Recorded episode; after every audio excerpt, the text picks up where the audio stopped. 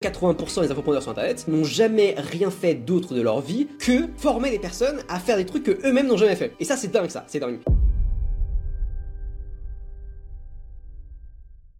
Ok, Alex, alors, est-ce que la vente de formation, c'est un scam? Non, je pense pas que ce soit un scam. Je, comme je l'ai toujours dit, moi, je, j'en ai jamais fait. Mais j'ai beaucoup de mes, contacts qui en font, beaucoup de très bons amis qui en font. Et ce que je peux assurer, c'est que pour, en tout cas, ceux que je connais dans la vraie vie, ce n'est pas un scam. Ils mettent beaucoup de, tu vois, de, cœur à l'ouvrage. Euh, maintenant, ce qui souvent euh, induit en erreur, c'est euh, le, on va dire le marketing qui est mis autour et les promesses qui sont parfois un peu trop grosses et un peu trop violentes et qui du coup poussent les gens à dire ouais mais c'est un scam. C'est pas un scam en fait. C'est juste que les promesses étant ultra violente et ultra, euh, euh, on va dire, inhabituelle, si tu veux, et eh ben, euh, tu te dis très vite, ah ouais, non, mais c'est un scam, machin, le mec, j'aurais jamais, tu vois, 10 000 euros par mois sans sortir de chez moi. En fait, c'est un peu ça le, le fond du problème. Et ce qui est le fond du problème aussi, à mon avis, c'est que pour toutes les générations d'avant, ça ressemble à un scam qui existait à l'époque, qui était recevez ma formation pour ne plus jamais rien faire. Et ça, en effet, c'était à l'époque, mais je parle d'un truc il y a 10-12 ans, tu vois c'était en effet des scams.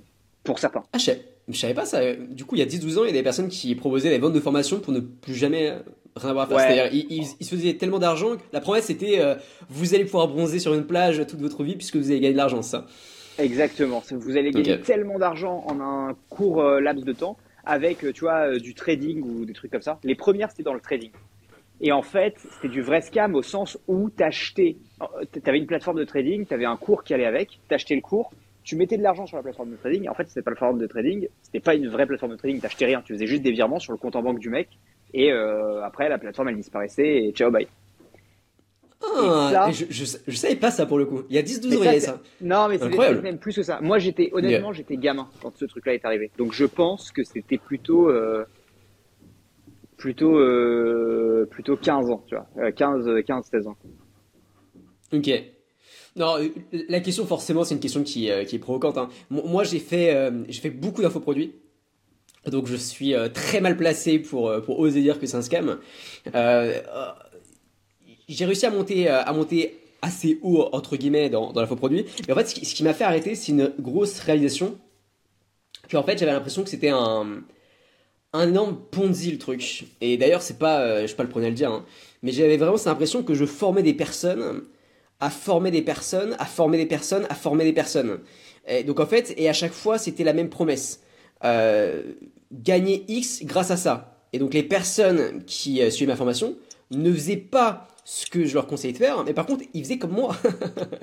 ils faisaient comme moi, c'est-à-dire qu'ils formaient d'autres personnes à faire ce que moi je Sauf que moi, j'avais déjà, j'avais déjà, euh, j'avais déjà bien bossé de base. Avant, dans, en l'occurrence, c'était Business Web 3, j'avais lancé Business Web 3, une collection d'AFT, des agences, blablabla là-dedans. Euh, mais lorsque je me suis rendu compte de ça, je me suis dit que, en fait, c'est. En fait, je, n'arrivais tout simplement plus à m'en trouver là-dedans. Et en fait, quand j'ai pris un peu de, recul, lorsque j'ai dézoomé sur ça, je me suis rendu compte que c'était, c'était, euh, c'était, bah, presque la majorité des infopreneurs qu'on retrouve sur Internet. Sans rire, hein, je pense que c'est, je dirais que c'est bien 80% des infopreneurs sur Internet qui en fait n'ont jamais rien fait d'autre de leur vie que former des personnes à faire des trucs que eux-mêmes n'ont jamais fait. Et ça, c'est dingue, ça, c'est dingue. Parce qu'en fait, ce qui est très rigolo, c'est que même si ces types arrivent à être bons au marketing pour vendre leurs trucs, ça ne veut pas forcément dire pour autant qu'ils sont bons pour faire ce qu'ils apprennent aux autres. Et ça, c'est vraiment une différence majeure. Euh, et en fait, cette différence majeure, on la retrouve vraiment lorsqu'on regarde les, autres business models. On voit bien que vendre, de, vendre du dropshipping ou même vendre, vendre, de, vendre de la vente de formation, c'est à des années-lumière de vendre un produit de start-up.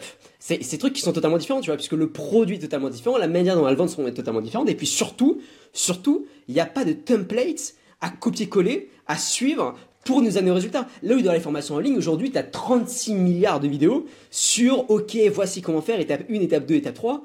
Bon bah si demain tu veux monter une startup, t'as forcément as beaucoup de choses sur tête, mais t'as aucun plan d'action parce qu'en fait chaque produit, chaque cible, chaque besoin qu'on va cibler va être différent. Bah ça c'est sûr. C'est-à-dire que le, niveau de que tu dois mettre en place, que tu dois atteindre pour réussir à monter une startup au sens large du terme, est dix fois plus complexe que de vendre une formation. Après, il peut aussi. Le problème, c'est qu'il a donc dix fois plus de chances de fail. Et mais dans le cas où ça se passe vraiment bien, le top formateur mondial, tu vois, va faire, tu vois, s'il fait 10 millions déjà, le mec est un crack international, t'as pas idée. Alors que un fondateur très bon peut valoriser sa boîte à un milliard, tu vois. Euh, et il y a des mecs qui, bah, évidemment, enfin, tous les mecs qu'on connaît, qui sont largement au-dessus de ça, tu vois. Donc, le, truc, c'est que c'est beaucoup plus dur, mais le payoff est beaucoup, potentiellement beaucoup plus gros, mais avec, donc, évidemment, un taux de fail euh, aussi beaucoup plus gros. Et, donc, bah tout ça est, tout, tout, tout, ça est fondamentalement lié et, et se répond, en fait. Et donc, si tu veux, moi, je pense c'est pour ça que là, tu as, toute cette, euh, enfin, toute, cette voie euh, qu'on est en train de définir de, tu vois, de, d'infos produits, mais un peu en mode start-upisé machin, avec du, du SaaS, tout ça. Et je pense que c'est une bonne voie pour réussir à porter des produits, potentiellement euh, bénéficier de cet effet valorisation et ainsi de suite. Et à l'inverse, quand même tenir sur des méthodes un peu duplicables et donc limiter la grosse difficulté de monter une startup.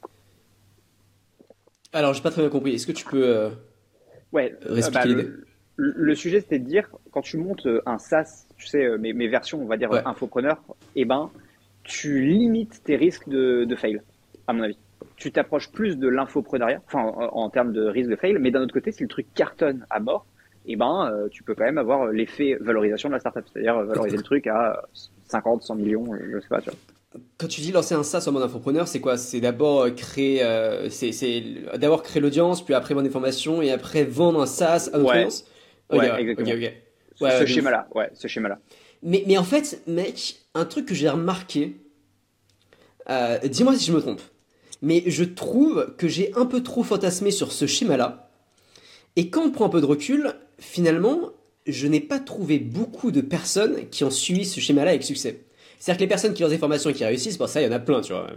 Mais les personnes qui créent une audience, vendent des formations et arrivent à monter un SaaS à succès derrière, bah, il n'y en a pas des masses. Même, même un gars comme Alex Baker qui a vendu son SaaS 100 euh, millions, bah en fait il a pas du tout, il, s'est pas du tout servi de son audience pour, euh, pour la pousser, tu vois, pour pousser SaaS. Et est-ce que est-ce que tu arrives à me citer,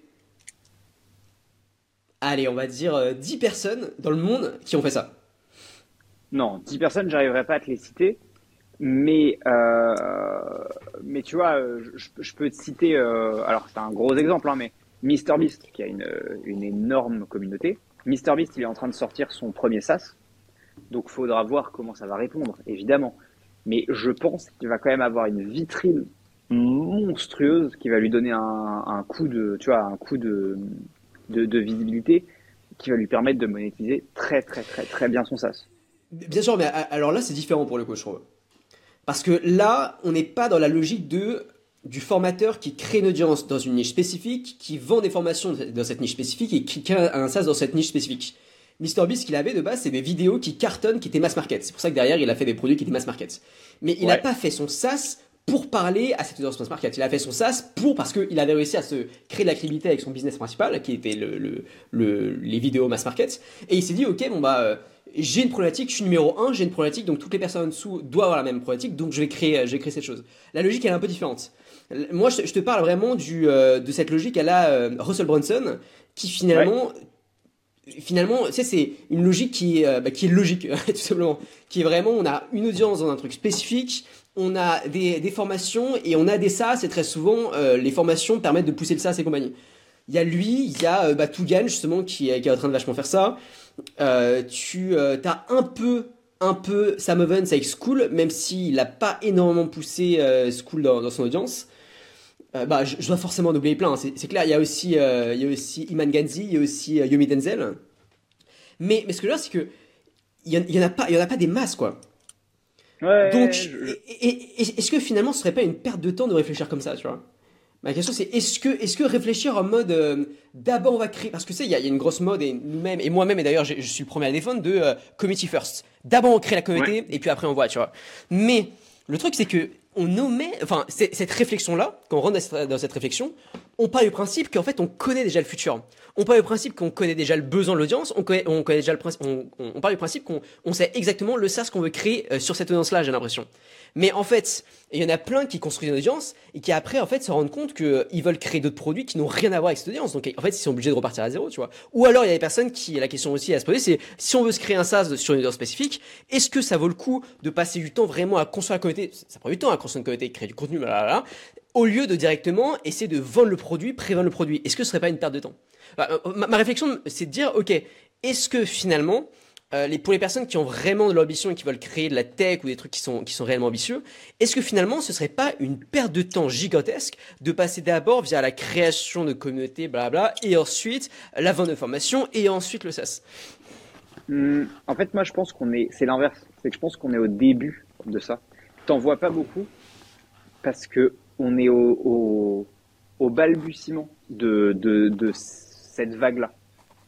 Alors il y en a, hein, donc il y a des exemples, il y a des signaux faibles, mais je pense que cette vague-là, elle va vachement augmenter dans les 5 à 10 prochaines années. Et contrairement à l'IA qui a explosé du jour au lendemain, ou les cryptos, où tout le monde s'excite du jour au lendemain, là tu peux pas faire exploser cette tendance du jour au lendemain, parce qu'il faut créer du contenu, faut séduire ton audience, faut qu'il y ait plein de mecs qui le fassent en même temps, faut qu'il y ait des mecs qui commencent à dire ok ça j'ai fait ça, ça marche, ça marche, ça marche, ça marche, et ainsi de suite. Et donc, si tu veux, c'est une tendance qui met beaucoup plus de temps. Pour moi, c'est une tendance de fond. C'est une tendance de fond qui est lancée depuis 2015 euh, par des mecs comme euh, Casey Neistat. Je sais pas si tu connais. C'est des, des mecs un peu, euh, voilà, qui sont pas forcément les plus connus aujourd'hui. Mais Gary Vaynerchuk, tu vois, tous ces mecs-là, tous ces Américains qui ont commencé, on va dire, au milieu des années 2010, ces mecs-là sont capables aujourd'hui de lancer n'importe quel projet. Et alors, moi, il y a un truc, mais ça, c'est mon point de vue perso, c'est qu'à mon avis, il faut pas se nicher dans une audience parce que tu as envie de lancer un produit. C'est un mauvais, c'est un mauvais calcul. Le côté, le, truc, c'est trouve ton audience à toi, qu'elle soit euh, le plus mass market possible, et après tu lanceras une infinité de projets. Ouais, ça, je suis exactement. Enfin, honnêtement, hein, alors avec des méthodes un peu différentes, mais c'est exactement ce que fait Elon Musk. Tu Elon Musk, quand tu vois que euh, il a lancé euh, peut-être 10 boîtes à la limite de l'impossible, hein, euh, honnêtement pour certaines, euh, sur les dix dernières années ou, ou, 15 dernières années, bah, tu te dis, ok, le, mec est un monstrueux, certes, mais il est monstrueux parce qu'il a réussi à avoir un personal branding de manière générale, tout le monde le connaît, et un branding auprès des invests, des employés, de, de tous les mecs dont il a besoin dans la chaîne de valeur pour faire son truc. Et ça, ce branding, cette audience au sens large du terme, lui a permis de faire tout ça. Et donc je pense que pour moi on est au début encore. Je, pense que dans tu vois dans 10 ans on y verra très clair et tu auras plein de, créateurs de contenu qui auront des business et plein euh, de business qui auront à leur tête ou dans l'équipe dirigeante, hein, même pas forcément le dirigeant mais dans l'équipe dirigeante, un créateur de contenu. Et, tu, vois c'est plutôt comme ça que moi je vois la niche, pas tant euh, pas aussi euh, lisse et polissé que ce que ce que tu évoques juste avant. Ok, cette vision-là, je suis à 1000% d'accord. Euh, le, questionnement que j'avais, c'est les personnes qui ont immédiatement une idée de produit et qui euh, veulent repartir du bas euh, en gros, qui euh, ont une idée de produit ici, qui veulent réellement tout construire depuis, depuis le.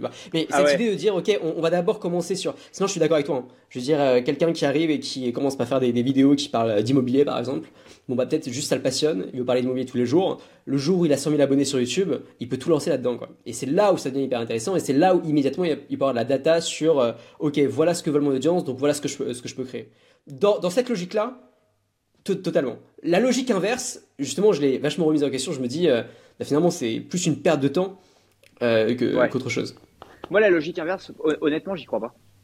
La, logique de, enfin, de, on va lancer un truc, donc je vais me lancer une audience, c'est mercantiliste. C'est pas ce que les gens veulent. Les gens, tu vois, moi, euh, j'ai fait plein de types de contenus différents depuis trois ans maintenant sur les réseaux ça m'a apporté une grosse audience. Alors des fois, il y a mon audience, il y a des gens sur lesquels j'ai fait du contenu, ils aiment pas le nouveau contenu que je fais, donc ça répond pas. Mais à minima, c'est franc, si tu veux. À minima, c'est le développement de moi. Et donc, euh, s'ils sont là, ils sont là. S'ils sont pas là, ils sont pas là. Mais c'est pas le sujet. Je fais pas ça parce que j'ai envie de vendre quelque chose. Je fais ça parce que c'est moi, parce que c'est une extension euh, numérique de, de qui je suis. Et le jour où je lance un truc, ceux qui veulent et que ça intéresse, ils peuvent suivre. Ceux qui veulent pas et que ça intéresse pas, bah, ils suivent pas. Comme tout le monde n'a pas de Tesla, tu vois. Ou tout le monde, et d'ailleurs, personne n'utilise SpaceX. Pour autant, pour autant, Elon s'en sort très bien sur chacun des trucs, tu vois. Moi, c'est vraiment je, je, pense, je, pense, qu'il y a, il y, a, il y a quand même des sous-sujets. Hein. C'est-à-dire que je, je, pense que c'est un peu facile. Aujourd'hui, Elon, il a, une, il a une, une, audience de malade. Donc forcément, on a l'impression que euh, c'est le meilleur des créateurs des contenus, blablabla, tu vois. Mais je suis pas sûr que c'est son audience qui lui a permis de développer ses projets. Euh, je pense que c'est plus ses projets qui lui ont permis de développer son audience. Et qu'il a, il a lancé PayPal, euh, il s'est fait de l'argent, à mon avis, personne ne le connaissait à cette époque. Ensuite, grâce à ce réseau, à mon avis, il a réussi à vendre ses premières bagnoles. mais est-ce que c'est grâce à l'audience qu'il avait créée initialement qu'il a réussi à vendre ses premières bagnoles? Je pense pas. Après, il était rigolo, c'était avec compagnie, mais, mais ce que je veux dire par là, c'est que euh, euh, il faut quand même faire attention aux, audiences qui sont. En fait, le, le mass... avoir une audience mass market, c'est cool à partir du moment où il y a une. comment dire Une audience mass market se doit quand même d'être nichée. comment, C'est-à-dire nichée, par exemple, mass market divertissement. Voilà. par exemple, Mr. Beast, on sait qu'on regarde une vidéo pour être diverti. On sait que c'est mass market, ça parle à tout le monde, c'est pour le divertissement. Mais est-ce qu'une personne qui passe de euh, voici, je prends ton cas hein, pour le coup, hein. euh, est-ce qu'une personne, toi tu fais des vidéos certaines fois sur euh, voici les hacks pour réussir à l'école? Ouais. est-ce que les personnes que tu chopes ici, puis après que tu vas venir alimenter avec d'autres types de contenus, est-ce que c'est des personnes qui vont répondre d'une manière ou d'une autre si demain tu sors un projet? Bah je pense pas en fait, puisqu'en fait ça, manque, ça manque de, de, de focus de ok c'est le mec qui en fait, j'ai l'impression qu'il n'y a, pas d'étiquette sur ta tête et donc c'est très, difficile pour les personnes qui te suivent de comprendre réellement euh, ce que tu fais, euh, le message que tu, passes et la big idea que, euh, que tu défends.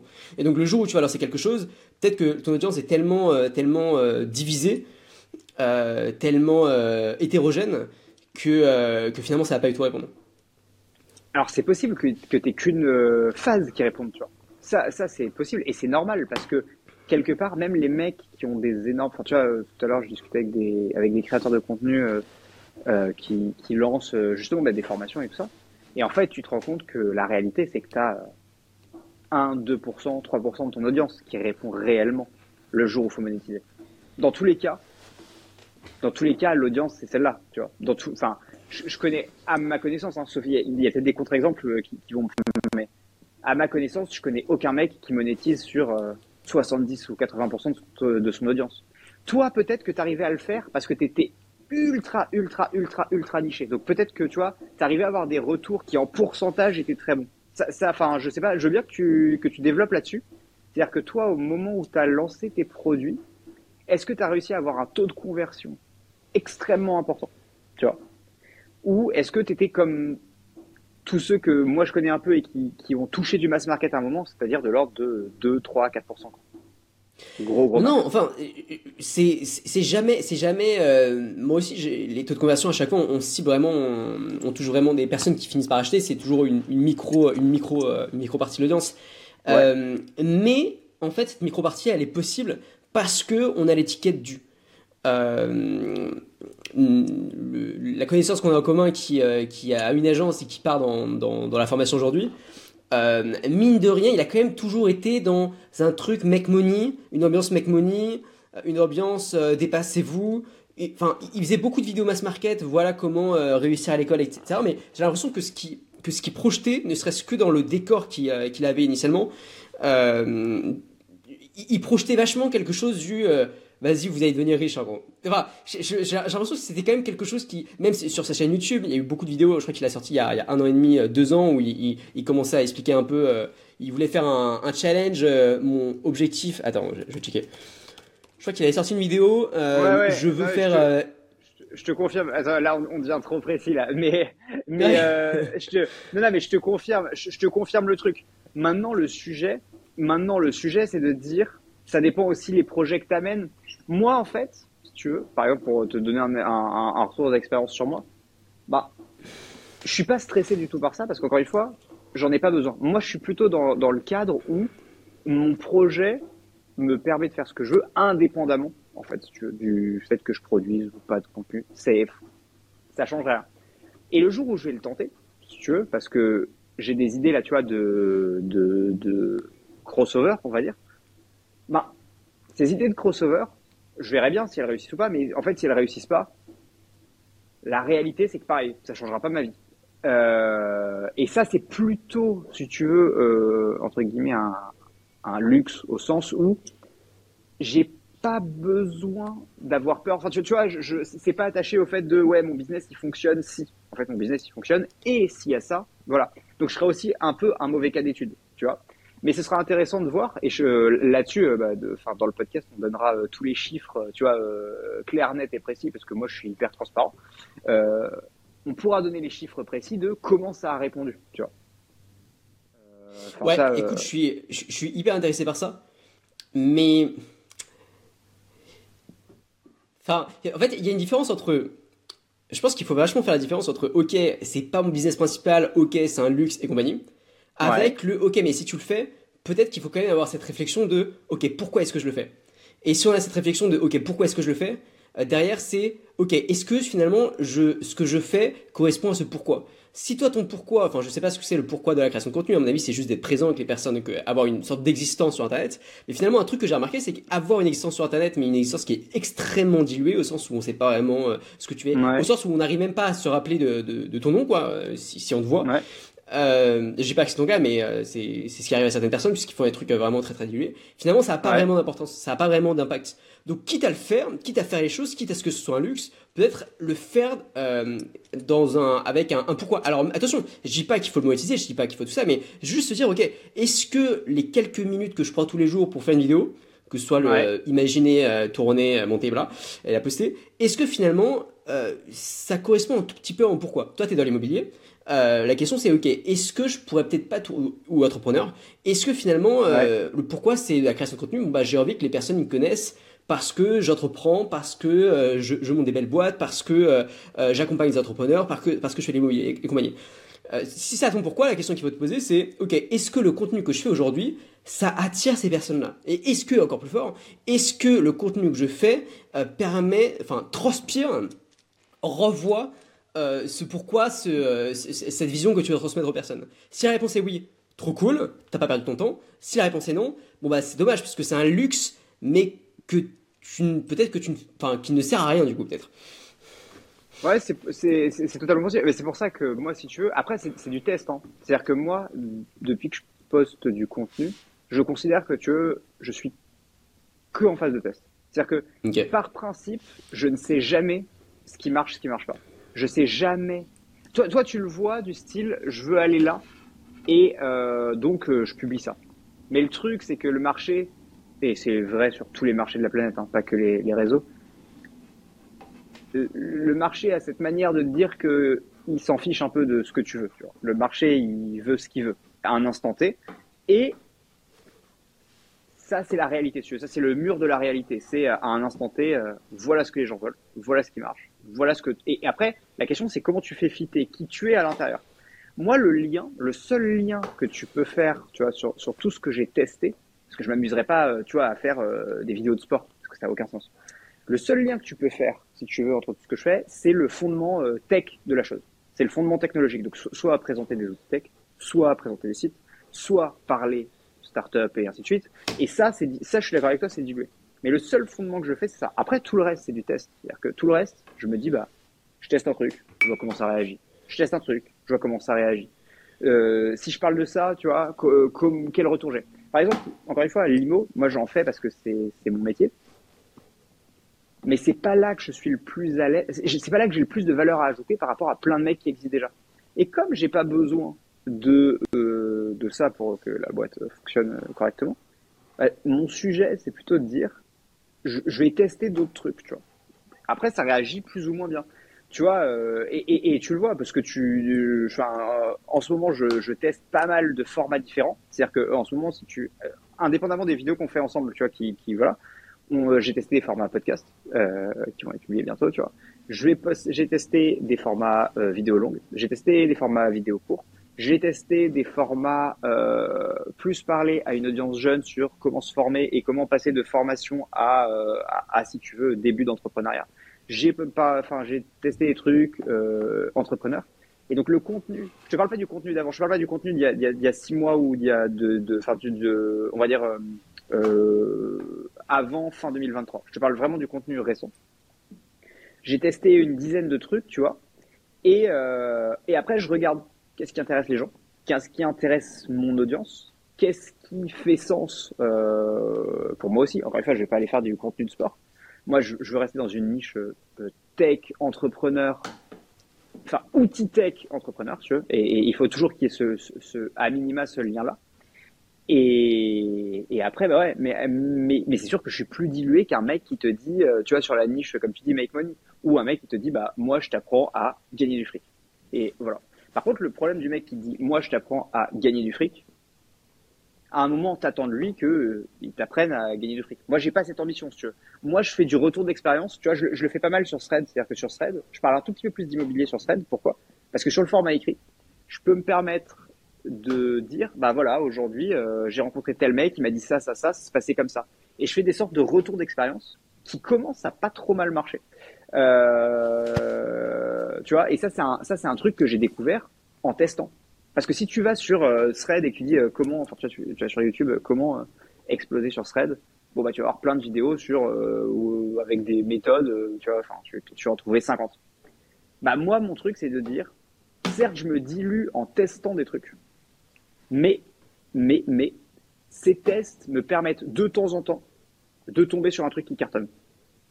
Enfin, je sais, sais pas si c'est clair ce que je dis, mais tu vois. En fait, en fait c'est très clair, mais selon moi, peut-être que tu confonds le sujet du format. Toi, tu testes beaucoup de formats, mais moi, ce que je veux dire, c'est qu'en en fait, il faut avoir une cohérence dans le sujet. Et donc, je pense qu'il faut avoir quelques piliers et a, ouais. avoir cette cohérence-là. Euh, mais par contre, tester une, une, infinité de formats au sein de ouais. ces sujets-là.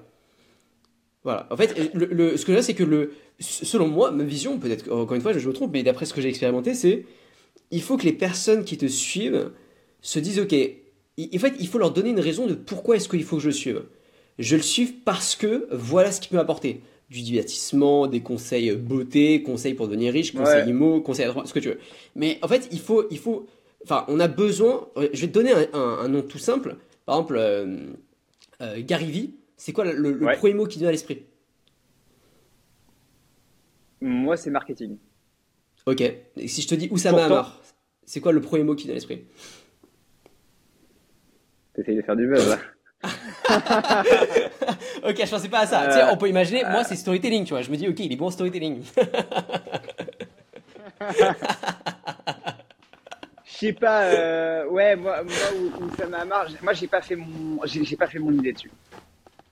Non, non, mais je, te parle pas, je, te parle pas d'idée, hein. je te parle pas d'idée, je parle euh, juste. En fait, ce qui est intéressant, c'est euh, c'est quoi le premier mot qui te vient à l'esprit lorsque on pense à quelqu'un de, quelqu de, connu, Tony Robbins.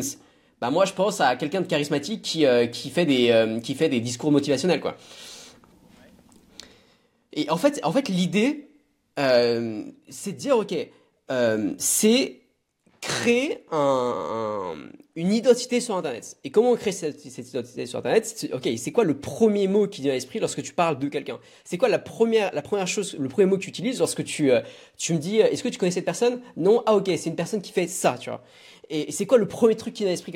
Et, euh, et, euh, et donc, pourquoi j'ai ça? C'est parce que ça peut être intéressant, selon moi, de créer justement, d'identifier le, le, le, le, mot que l'on veut être euh, veut être attaché, ça peut être un mot mass market ou pas d'ailleurs. Hein. C'est pas pas forcément être immobilier, ça peut être entrepreneuriat. J'y investis, tu vois. Ça peut être investissement, ouais. c'est extrêmement large, tu vois. Mais attention, qui dit entrepreneuriat dit aussi bon bah il y a de plus en plus d'entrepreneurs qui font un peu de la philosophie, il y a de plus en plus d'entrepreneurs qui euh, font attention à leur à leur physique, qui essayent de se biohacker, bla bla, tu vois. Donc euh, ça, ça, ouvre quand même pas mal de portes. Donc on n'est pas on n'est pas cloîtré pour autant sur un sujet. On a le sujet principal et après deux trois sous-sujets qui qui entourent, mais on a quand même le, ok, on a un nom, qui, enfin, euh, un, une personne, un nom. Yumi Denzel, je pense à dropshipping direct, tu vois. Tugan Barra, je pense à copywriting, je pense un peu à Web3, euh, il est en train, il est en train de changer la chose. Et, donc, voilà, pourquoi je dis ça, c'est euh, mon avis, c'est que pour toutes les personnes qui créent du contenu sur Internet, eh bien, il faut à chaque fois soit que le public soit capable de dire, ok, c'est le mec qui, c'est le mec de. Et puis derrière, ces mecs, ils peuvent faire tous les formats qu'ils veulent sur le sujet principal et sur les sujets qui sont annexes. Et tu penses que ça, ça résout Parce que là, on est parti de la problématique de départ qui était euh, quand tu montes une boîte, euh, se créer une audience dans cette boîte en question. Tu penses, pour revenir à cette question-là de, de, départ et essayer de boucler la boucle, tu penses que si tu es expert, j'aime pas ce mot-là, mais référent sur un sujet, alors ça t'aide plus à vendre le produit en question? Ça t'aide plus à vendre l'infoproduit, c'est un infoproduit. Je sais pas si ça t'aide, enfin je sais pas si ça, si ça solutionne euh, l'histoire du SaaS. Hein. Ouais. Euh, l'histoire du SaaS, euh, non, non, pour moi ça n'a. Enfin, t'as plus de crédibilité. Je veux dire, si demain, si demain Comment il s'appelle le mec qui fait de l'immobilier? Orpi Voilà, imaginons Orpi, enfin pas Orpi d'ailleurs, c'est un mauvais exemple. Euh, le mec qui fait de l'immobilier, euh, Stéphane Plaza. Voilà. Si demain Stéphane Plaza sort un SaaS sur l'immobilier, bon c'est sûr, Stéphane Plaza, hop, on pense à l'immobilier, c'est sûr que lui, il a toute la crédibilité et donc il va réussir à, pousser toute, son audience euh, vers ce SaaS. Donc ça va faciliter la chose. mais non, moi je, je, pensais surtout, là j'étais vraiment dans une optique de identité digitale sur le pourquoi on crée du contenu. Mais c'est vrai qu'on s'est un peu garé. Ok. Euh, du coup, alors attends, on, a été parti. C'est la, question de base pour qu'on revienne la question, sur notre track. La, question de base, c'était euh, qu'est-ce qu'on pense de, l'infopreneur, de l'infoproduit? C'est surtout, surtout qu'on s'était défini la discussion qu'on avait hors caméra il y a quelques jours, qui était euh, est-ce que c'est plus simple Dans quel sens c'est plus simple de faire la transition? Est-ce que c'est plus facile pour un entrepreneur tradit de devenir infopreneur ou est-ce que c'est plus facile pour un infopreneur de devenir entrepreneur? Alors ça, c'est la question fondamentale. Cette question-là, bah, je, t'avais déjà donné ma réponse donc tu la connais, mais pour moi il n'y a pas photo. Mais à 1000%, c'est beaucoup plus simple pour un entrepreneur de devenir infopreneur que l'inverse. Alors déjà parce que la réalité empirique l'a montré. Moi, j'ai énormément vu ça dans le Web 3 de énormément de personnes qui étaient infopreneurs de Web 2, qui ont essayé euh, de, créer des boîtes tech dans le Web 3 et qui sont mais rétamés, mais rétamés. Et en plus, j'ai vu beaucoup d'infopreneurs qui ont essayé de partir dans des SaaS et qui sont aussi rétamés.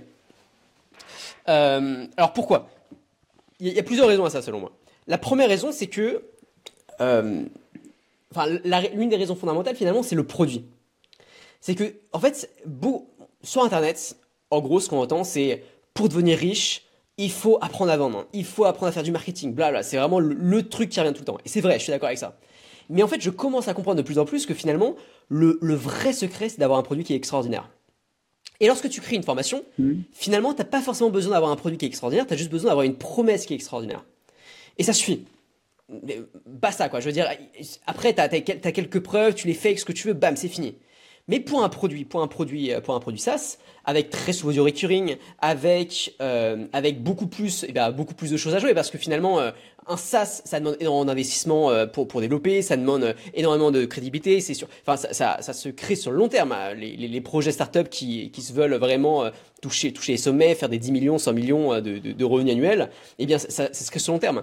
Euh, ils peuvent pas en fait, ils ont pas le droit à l'erreur. Ils ont pas le droit d'avoir un produit de merde parce que sinon ça n'a aucune chance de fonctionner. Là un infopreneur, il peut arriver très bien, mitonner à fond sur tous les, euh, euh, sur tous les témoignages clients. Il y en a plein qui le font, énormément qui le font. Euh, vendre le truc 1000 balles, le faire tourner, essayer de, copier-coller à droite et à gauche toutes les informations qu'ils ont, qu'ils vues des Américains. Essayer, essayer de, de, créer une petite formation comme ça rapidos. Et puis ça va se vendre le truc, ça va se vendre. Sauf que ces types, bon bah ils vont tenir 6 mois après ils vont disparaître. Tout ça parce que justement, ils n'ont pas un produit qui est vraiment parfait, ils n'ont pas vraiment d'expertise dedans. Donc la première chose vraiment, c'est le produit. Et euh, les gens ne se rendent pas compte à quel point, selon moi, c'est difficile de créer un vrai bon produit. Et, euh, en fait, on a été un peu trop, selon moi, euh, shooté au produit facile. Le dropshipping, c'est un produit facile. On n'a rien à faire.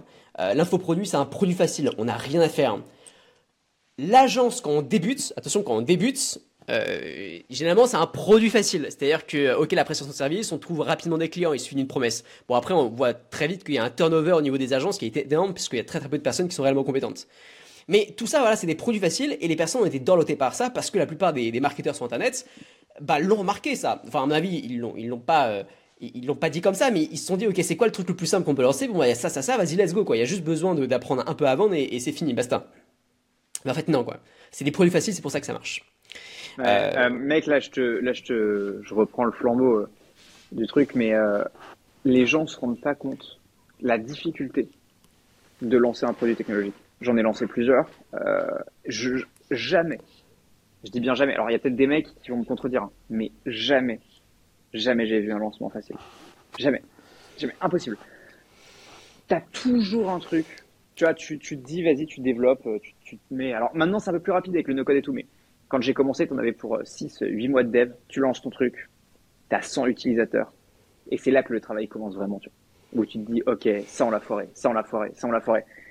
Souvent on te dit, ok, tu as plutôt une bonne idée, ça va plutôt dans la bonne direction, mais entre ça va plutôt dans la bonne direction et je vais réussir à faire une boîte qui fonctionne, encore plus une boîte qui cartonne, hein. mais euh, déjà une boîte qui fonctionne, mec, t'es encore loin, loin, loin. T'as encore beaucoup, beaucoup de taf entre le moment où t'as ta boîte qui, qui, démarre et ton produit qui est lancé et un vrai produit, euh, un vrai bon produit en fait, un vrai produit euh, consommé par des dizaines, centaines. Alors ça dépend de si tu fais du B2B, du B2C, à combien tu vends ton produit et tout ça, mais mais globalement, la route est encore méga longue. Et ça, c'est vrai que dans l'infoprenariat, bah, tu as moins le problème.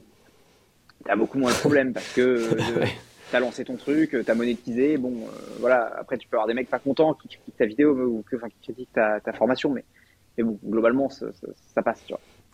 Et donc, euh, non, non, mais c'est sûr, c'est certain que c'est beaucoup plus dur de monter une boîte type startup que de monter, que de monter un infoproduit. Par contre, par contre, il y a juste un truc un truc que un, bémol que je voudrais amener, où je pense que les entrepreneurs sont bien meilleurs que beaucoup d'entrepreneurs. C'est sur le côté pragmatique de la chose. Sur le côté pragmatique, euh, en gros, euh, faire de l'argent, c'est rentable, c'est pas rentable, on y va, on coupe, ça marche, on coupe pas, on avance, on réinvestit, tu vois. Le côté pragmatique, parce que quand tu es euh, entrepreneur, tu t'attaches à ton produit. Même si ton produit il fail, tu t'attaches à ton produit. Tu finis par, par faire des trucs parce que tu as l'impression que c'est bon pour toi. Et c'est là où je disais tout à l'heure sur le contenu, mais c'est vrai sur les produits. Le marché, il a cette mauvaise habitude de te rappeler que c'est lui qui a toujours raison. Quoi qu'il arrive, c'est le marché qui a. Quoi qu'il arrive, toi, tu as tort si le marché est pas d'accord avec toi. C'est le marché qui, qui, dicte euh, les règles du jeu. Et le problème, c'est que tu as beaucoup de gens qui sont qui s'entêtent quand ils ont créé un produit, surtout s'ils ont mis 6 ou 8 mois à le créer. Là où je trouve que les infopreneurs, il y a un truc vachement bien, chez eux, c'est le côté méga, méga, méga pragmatique. Ils s'en foutent du moment que ça marche, entre guillemets. Ouais, je te rejoins à fond sur ça. Ça, c'est vraiment un, des défauts, je pense. C'est vraiment un des défauts des entrepreneurs. Mais le contre-coup de ça, parce que moi, je suis en train de basculer de plus en plus. J'essaie vraiment, j'essaie vraiment de, de rester à, un pied de l'autre parce qu'en fait, je suis d'accord avec toi. Ce qui est bien avec les infopreneurs et ce qui est bien avec les gars qui font du business en ligne, c'est que ils vont vite.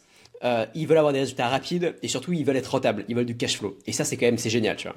Et puis ils ont ils ont vraiment une bonne euh, une bonne compréhension de, des coûts parce que généralement c'est euh, leur argent qui part, c'est pas c'est pas l'argent des investisseurs donc c'est leur argent de leur portefeuille et c'est bon bah merde j'ai j'ai 100 euros de moins pour euh, pour bouffer euh, demain, c'est dommage. Donc forcément ils sont beaucoup plus pragmatiques à ce niveau-là. Par contre, le bémol à ce côté pragmatique, c'est que du coup ça crée des personnes qui sont accros à la dopamine rapide, qui sont accros à l'argent rapide. Et euh, crois-moi, j'ai vu beaucoup d'infopreneurs aussi se cramer les ailes en souhaitant partir sur, sur la tech et compagnie. Euh, parce qu'en fait, ces types, ils ont fait un million avec l'infoprenariat, certaines fois de manière shady. J'en connais pas mal, très shady même. Et en fait, ces types, ils, se croient les rois du monde. Et en, fait, ils sont généralement, c'est des types qui ont 18, 19, 20, 21, 22, 23. Donc, ils sont, euh, ils sont doués, franchement, d'un point de vue marketing, ils sont hyper doués, ils ont réussi à faire quelque chose de dingue.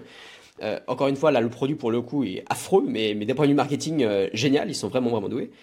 Mais va passer d'un état de business où tu fais 100 000 balles par mois de profit, euh, où finalement, t'as pas vraiment à te casser le cul, à un état où pendant un an, tu t'es pas rentable, où tu construis, où tu as plein de clients qui te cassent les pieds, qui, qui t'envoient plein de feedback ultra négatifs et compagnie. Les types, ils se disent, mais, mais redonnez-moi ma, ma seringue, quoi. Redonnez-moi ma, ma, ma, ma, mon crack. J'ai envie d'argent rapide, j'ai envie de trucs rapides, j'ai envie de ça, quoi. Et donc, je pense que, euh, il y a aussi beaucoup d'infopreneurs qui se crament c'est pour ça que lors d'un épisode, je, disais qu'ils étaient cloîtrés, et finalement sont, ils sont enfermés, ils, ils le savent pas encore, mais euh, la plupart de ces personnes, en fait, c'est la problématique de ça, c'est que tu tu ne peux pas construire quelque chose à partir du moment où euh, tu, tu veux des résultats à court terme. C'est terrible, mais c'est ça, c'est très très compliqué. À partir du moment où tu veux créer des bonnes choses, généralement, voilà. Et, et, ces types, ils sont shootés aux résultats à court terme. Et donc, non seulement ils sont shootés au résultat court terme, mais en plus ils sont shootés au résultat court terme avec des produits qui sont merdiques. Et donc, passer de ça à je vais créer une startup avec certes une grosse ambition, mais où je vais devoir à fond bosser sur le produit alors j'ai aucune compétence là-dedans et qu'en plus je vais pas rentrer ou je vais rentrer très très peu d'argent sur la première, deuxième, troisième année. Putain, c'est compliqué d'un point de vue euh, d'un point de vue psychologique, c'est vraiment vraiment complexe. Bah, l'entrepreneuriat c'est j'ai plus la stat, hein. on la retrouvera, on pourra la mettre à l'écran, mais c'est un des endroits où tu as le plus de, de, personnes qui ont des problèmes psychologiques parce que. Ah oui, je savais pas ça. Si, si, si, tu regarderas, mais c'est, enfin, entre guillemets, c'est ce qu'ils appellent les chefs d'entreprise au sens large du terme. Hein. Ça peut vouloir dire monter des startups, mais ça peut vouloir dire euh, gérer, euh, tu vois, euh, gérer la, la, la, la, crèmerie du coin ou je, je sais pas quoi, quoi, tu vois, ou le bar du coin. Mais Attends, regarde, 72% des entrepreneurs affirment qu'ils ont un historique d'enjeux de santé mentale. Alors, je sais pas trop ce que ça veut dire, mais ça n'a pas l'air d'être. ouais. 72%. Tu vois, je pensais même pas que c'était autant. Je t'aurais pas dit autant. Bah, mec, parce que on, se rend pas compte. Enfin, tu vois, moi, euh, tu parlais tout à l'heure des sujets qui me sont chers. Euh, bah, moi, je fais du sport, je mange hyper bien, euh, je suis un peu un asset, bah, tu, le sais. Pourquoi? Parce que il faut être méga solide, méga solide quand il s'agit de prendre des hauts, des bas, et ça, des fois, dans la même journée. Je me souviendrai toujours, quand j'ai commencé l'entrepreneuriat, je me suis retrouvé avec un mec qui avait vendu une boîte, j'ai pas envie de te dire de conneries, mais 50 ou 60 millions. Euh, euh, une boîte média, il l'avait vendue en Chine. Euh, et, je discute avec ce mec-là, c'était probablement une des premières rencontres que j'avais eues avec un entrepreneur qui avait vraiment une dimension internationale, énorme vente, tu vois, au-delà de 10 millions. C'était la première fois que je rencontrais un mec comme ça. Et le mec me dit, de toute façon, euh, l'entrepreneuriat, c'est très simple, même quand tu crois que tu es arrivé, même quand tu crois que tu es un crack, même quand tu as vendu des boîtes pour des sommes délirantes, c'est toujours un roller coaster et c'est toujours euh, des hauts et des bas, des fois dans la même journée, souvent dans la même semaine. Si tu as de la chance, dans le même mois, tu vois, mais dans le mois, tu auras forcément des hauts, des bas, des trucs où tu as envie de jeter l'éponge, des trucs où ça marche hyper bien. Et les gens se rendent pas compte de ça. Parce qu'aujourd'hui, c'est pas ce que montrent euh, les réseaux. C'est quand nous, on fait du contenu, tu vois, je te, je te présente, enfin, on, se présente, on a un ton positif à minima, on présente les trucs positifs. La réalité, la réalité, c'est que, bah, chaque jour, euh, moi, j'ai des trucs hyper chiants à gérer, des trucs hyper positifs aussi, hein. Mais, euh, tu vois, ça se contrebalance. Et, et, et les, je pense que ceux qui, comme tu dis, sont à, à de la dopamine très rapide et tout ça, bah, pour encaisser ça sur un an, deux ans, cinq ans, c'est hyper compliqué. D'autant plus que c'est pas parce que tu vas faire un million ou deux millions de CA que tu vas pas continuer à encaisser des trucs comme ça. Donc en fait, le piège, il est là aussi. Le piège, il est, ouais, mais le jour où tu dépasses les, euh, je sais pas quoi, ou le jour où j'ai levé tant, il y a plus de problème. Mec, il y a les mêmes problèmes. Tu peux lever tout l'argent que tu veux, tu as les mêmes problèmes. Tu peux avoir tous les soutiens que tu veux, toutes les équipes que tu veux, tout, tu auras toujours des problèmes qui viendront se rajouter. Ils peuvent être différents, ils peuvent devenir de plus, ou moins urgents, mais ils viennent toujours, euh, ils viennent toujours taper à ta porte, le problème. Donc euh, c'est ça qui est hyper difficile. Là où, sur des business beaucoup plus one-shot et beaucoup plus court-termistes, bah, tu as moins de problèmes. Tu as des problèmes à de l'ordre de la journée, ok, mais à la fin de la journée, tu sais si tu as pris ton blé, tu pas pris ton blé, euh, tu vois, ça, va assez vite. Là, bah non. dans l'autre cas de figure, c'est des problèmes au long, long, long cours avec aussi des résultats au long cours. Hein. de toute façon, tout, tout vient avec, euh, entre guillemets, avec son corollaire. Hein. Ouais, je te rejoins à fond. Ça, me fait penser à quelque chose. Il faudrait qu'on demande à, à, nos potes respectifs, qui sont entrepreneurs, s'ils sont OK ou pas qu'on partage certains de leurs chiffres. Alors, pourquoi je fais ça? C'est parce que je pense que ça peut être hyper intéressant je n'entends pas beaucoup de podcasts où il y a vraiment des chiffres concrets, mais moi, quand j'écoute des podcasts américains, j'adore connaître les chiffres des boîtes. Il y a, à chaque fois, il, y a, il, y a plein, il y a plein de noms de boîtes que, que je trouve incroyables, que je découvre. Et à chaque fois, ils ajoutent des chiffres derrière, et ça me permet de, de bah, je sais pas, de, de positionner, euh, positionner cette boîte euh, sur l'échelle de la réussite, entre guillemets. Où je me dis, ok, ah ouais, ils font 10 millions, c'est sympa. Euh, je sais pas, je pense que ça peut rajouter euh, beaucoup de bah, écoute, euh, écoute ouais, Je, pense que de toute façon, les gens qu'on va inviter, euh, on peut leur demander. Euh, les gens. de toute façon, c'est soit des types qui, qui partagent les, leurs chiffres sur LinkedIn. Hein. Le type auquel je pense, il partage très souvent le, ses chiffres sur LinkedIn. Hein. Ok. Bah, je, ouais, je sais pas, mais en tout cas, pour les différents potes qu'on a, moi, je, je, pourrais, je pourrais aller demander sans aucun souci.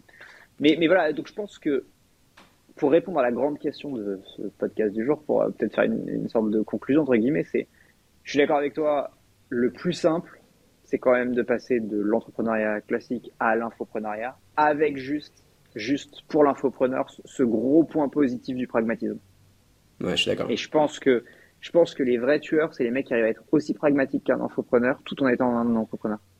Mais en étant, du coup, ayant ce côté un peu dur et euh, dur au mal et prêt à investir beaucoup de temps sur du long terme c'est un, un, pragmatique long-termiste, en fait, le, le, le, le, le mec le plus dangereux en, en entrepreneuriat. c'est ça. Euh, alors, dernière question pour, euh, pour finir. Ouais. Qu'est-ce que tu penses de, euh, de l'avenir de l'infoprenariat avec euh, ChatGPT 10 euh, Est-ce que tu penses que les vendeurs de formation alors c'est pas tout de suite, hein, mais on va dire sur une, un horizon de temps, euh, 5 à 10 ans, euh, est-ce que tu penses que euh, c'est quelque chose qui existe depuis longtemps, donc ça va continuer à exister? Ou est-ce que tu penses qu'il va y avoir une épuration, puisqu'en fait tout le contenu va être accessible gratuitement euh, En parlant, je me rends compte que finalement le contenu il est déjà accessible gratuitement, mais que les gens ont la Ouais. flemme de, de, de- de le trouver. Quoi. Mais euh, ouais, bah, finalement j'ai répondu à ma question. Je me dis que si, si en fait, ce qui est bien avec ChatGPT, c'est que c'est euh, c'est centralisé. C'est-à-dire que euh, tu as une question, bam, tu lui demandes. Donc si demain ils sont capables de nous sortir une formation euh, en cliquant sur un bouton, peut-être que le, game peut changer. Non, mais en fait, pour moi, de toute façon, ce que va faire ChatGPT et ce que vont faire toutes les technos d'IA, de manière générale, comme tu sais, j'écris une thèse et, c'est un peu, un peu un- une des parties de ma thèse, c'est que ça va pousser les meilleurs à prendre une énorme partie du gâteau et malheureusement, ça va euh, venir fracasser euh, tous ceux qui sont euh, pas bons déjà. Ça, à la limite, c'est plutôt cool. Mais ceux qui sont moyennement bons. Ceux, tu vois, qui sortent pas du lot. Et ça, c'est pour moi l'énorme sujet de l'IA. C'est-à-dire que jusque-là, on pensait que ça allait automatiser des tâches, tu vois, de, de, on va dire, de, trop faciles ou trop auto- automatisables. Et on se rend compte que plus on avance, plus ça vient grignoter les trucs. Par contre, ça te remplacera jamais euh, un peintre du niveau de Van Gogh, si tu veux. C'est pas que ça te le remplacera jamais. Peut-être qu'on atteindra la même chose. Sauf que le top du top, on sera toujours content d'investir sur de l'humain parce qu'on veut voir un autre humain faire le truc. Euh, on veut voir du contenu d'humain, mais par contre, là où avant toutes les chaînes de mecs qui disaient ouais, euh, je montre pas mon visage, machin, ou alors euh, je fais juste, tu vois, des, des, des, des, des reviews de trucs qui existent déjà ailleurs sur internet et je te lis à l'oral, machin. Tout ça, ça va exploser à cause de ChatGPT. Par contre, des mecs vraiment créatifs qui te racontent vraiment une histoire et, qui sont vraiment eux, si tu veux, donc vraiment humains, ben, eux, ils vont cartonner. Et je pense que, tu vois, euh, c'est pour ça qu'on disait le contenu long va de mieux en mieux marcher. Pourquoi euh, ce que ce qu'on essaye de faire là, je l'espère, va, de mieux en mieux marcher? Bah Parce qu'on apporte euh, une humanité à un truc, là où du contenu tel que moi je le faisais il y, a, y, y a quelques mois encore, en mode tiens les cinq trucs pour faire je sais pas quoi, ça, ça va disparaître parce que ça n'a plus aucune valeur parce que tu peux demander à ChatGPT euh, les cinq sites pour faire euh, ce que tu veux, tu vois. Et ça, Bah, en fait, ChatGPT je- va te le prouver euh, sans avoir besoin de moi. Par contre, du contenu tel qu'on le fait là, toute une réflexion et tout, tu vois, tout un historique basé sur une expérience et tout, bah ça, ChatGPT, il pourra pas te, le- ça, ça va être compliqué qu'il te le donne comme ça. Ça va être beaucoup plus complexe. Donc, Bah, en fait, pour mec, répondre à ta question, je- voilà je, comment je vois le truc. En fait, je je suis même pas sûr parce que euh, tu vois la différence entre le- toutes les personnes qui font du contenu euh, 5 idées pour, certes ChatGPT il peut le donner, mais les personnes qui regardent ça, c'est pas les personnes qui font des recherches sur Google très souvent. C'est les personnes qui sont sur TikTok et qui euh, donc en fait c'est plus du divertissement plus que de l'édu- euh, plus que de l'éducation. Donc ces types ils vont quand ils vont si aujourd'hui ça marche, si aujourd'hui ça capte l'attention, ça va continuer à capter l'attention demain. Enfin je veux dire bah, forcément il va y avoir une saturation de ce genre de choses, mais mais le- le- la grande idée va, va rester la même selon moi. Euh, et puis derrière, en fait, en y réfléchissant, je sais pas finalement si les, les gens médiocres, comme tu dis, enfin les gens médiocres, les, les personnes aujourd'hui qui proposent des, des formations médiocres, euh, vont finalement disparaître parce que on est toujours là à chercher le nouveau secret, le nouveau d'eux. Et donc, si demain, euh, t'as as l'individu lambda, le gilet jaune, comme dirait, euh, comme dirait une certaine personne, qui, euh, comme dirait ça, Oh. c'est pas moi, hein. Mais qui, euh, qui, qui tombe sur une vidéo d'un type qui montre pas son visage, mais qui dit regardez combien j'ai gagné, forcément, ça crée la curiosité. La curiosité est l'un des meilleurs leviers pour vendre. Et donc, forcément, derrière, les types, ils vont, ils vont, ils vont tomber sur une page avec une grosse, une grosse promesse. Ça peut marcher, tu vois. Ça peut marcher. Donc, euh, potentiellement. Est-ce que, potentiellement. Est-ce que, est-ce que finalement, c'est pas les, c'est pas les, les, types les, les plus, les types aujourd'hui qui sont les plus intelligents qui achètent des formations qui vont un peu moins en acheter finalement? Parce que les, les, les personnes intelligentes, enfin, c'est horrible de dire ça, mais les personnes qui, euh, qui utilisent aujourd'hui ChatGPT au jour le jour, les personnes qui sont euh, euh, qui, qui ont conscience de, de, l'outil que c'est et de, tout ce qu'ils peuvent avoir et qui, qui sont prêts à, à, chercher le temps qu'il faut, peut-être qu'ils vont de moins en moins avoir besoin d'acheter des formations, mais qui vont avoir l'autonomie de dire ok, je vais directement chercher sur ChatGPT.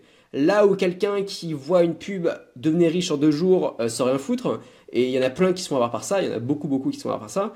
Peut-être que les types, ils vont juste se dire trop cool, il a le, secret magique pour me faire changer de vie, euh, de vie je vais accepter. T'es es juste un peu pessimiste sur, euh, sur l'avenir de l'humanité. Tout ce que tu dis, c'est qu'en fait, ça va faire l'effet inverse de l'analyse que je faisais en mode, euh, bah, du coup, on va pousser à plus de qualité. Moi, je, vais, je vais jouer l'humaniste sur ce coup-là et je pense je, tu vois, si on doit faire un pari, on finit souvent les podcasts comme ça, donc je dois prendre un pari, je, je, prends une side, ma side, c'est ça va pousser à plus de qualité. Euh, on va sortir du truc par le haut. Je, suis assez positif sur le truc. En mode, ça va euh, nettoyer ce qui, ce qui est euh, bas de gamme et ça va pousser la qualité du contenu vers le haut parce que celui qui voudra avoir du contenu bas de gamme, ben, l'IA, elle peut la lui générer en deux secondes et, let's go, tu vois. Je suis pas sûr, mais je dois prendre un, côté j'espère profondément et je pense quand même, je prends ce côté-là je prends le côté, ça va pousser, euh, de manière générale, ça va pousser euh, le, niveau vers le haut. Bah, rendez-vous dans 5 ans alors. On fera rendez-vous, Rendez-vous dans 5 ans, exactement. Trop cool. Bon, bah, la semaine pro, du coup, avec Tugan.